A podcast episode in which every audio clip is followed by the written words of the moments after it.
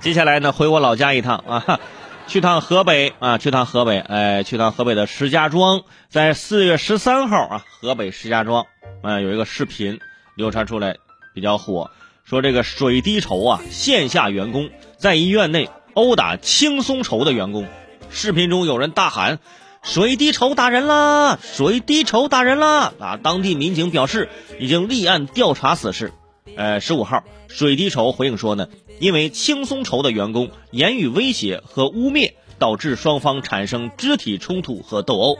轻松筹团队内部以水滴筹为假想敌，致使线下连续发生数起双方纠纷和冲突事件。当天下午，轻松筹又回应了，说水滴筹啊，呃，实际上是扫楼被举报了，怀疑是轻松筹所为。哎，于是大打出手。轻松筹说这个没有对友商进行任何投诉，还称水滴筹多次在多地殴打，不是是殴打啊，包括轻松筹在内的多个同行。真的这一段我念完之后，我都已经绕晕了。我现在就发愁，我都愁来愁去，现在是上愁啊！你看看双方是各种各种的回应啊。如果啊我是他们的负责人啊，首先。我要主动的承担责任。大家好，我们水滴筹愿意为被打的轻松筹的员工筹款。家里的顶梁柱被打伤，救救他吧！昨天被围殴，现在已经重伤住院，下方有视频为证，请朋友们帮帮我。（括号此条消息全公司转发朋友圈，收到请回复。）所以啊，轻松筹、水滴筹打起来，这是相当的励志啊！业绩不好，自己创造业绩，自己住院，自己成为自己的客户，在自己的平台发起众筹，最开心的肯定是公司，工商是吗？自己去平台筹款，筹到的都是你的。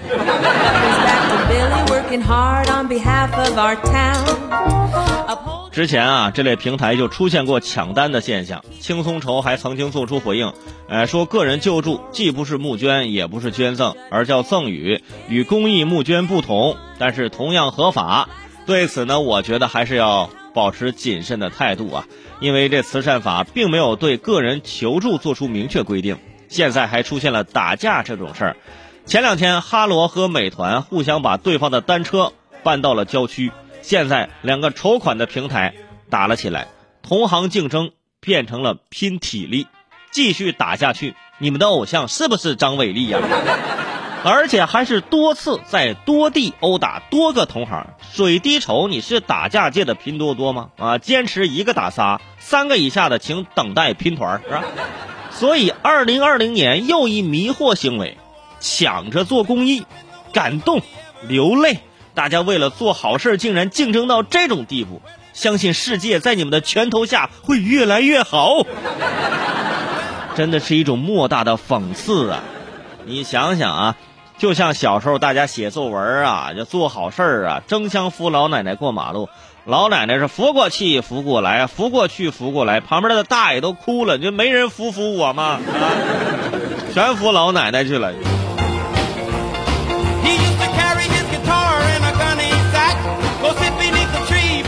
所以说，归根结底，为什么大打出手？最后还是因为什么？因为利益，因为赚钱，因为提成。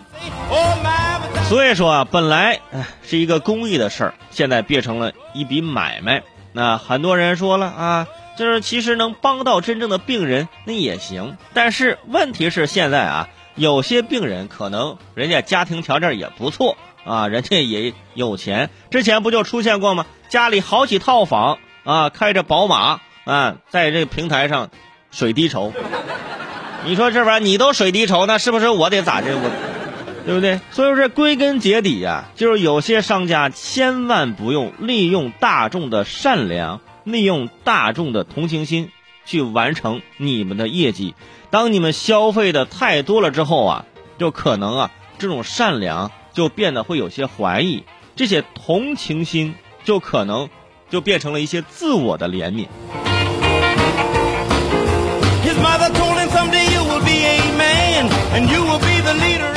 其实同行竞争呢，它也很正常。那格力和奥克斯啊，举报战，有问题你发律师函。还有年初是吧？奔驰总裁退休，宝马直接拍了条广告致敬奔驰总裁，啊，找了一个很像奔驰总裁的人，讲他终于退休了，转头开着宝马出去玩去了，是吧？宝马发了个广告语叫“奔驰相伴，宝马一生”，然后奔驰方也回应“宝马相伴，奔驰一生”。所以啊，同行的竞争也可以变成高级黑，也可以啊秀恩爱。没有必要把这个吃相做得如此的难看。轻松筹和水滴筹可能也要说了啊，我们也是相亲相爱的一家人呢，只不过我们的家风是家暴而已嘛。is your honey. Then comes Monday, and that'll be sir to you. Biddy, Boppy Betty, better known as Billy, he's the up-and-coming local DA.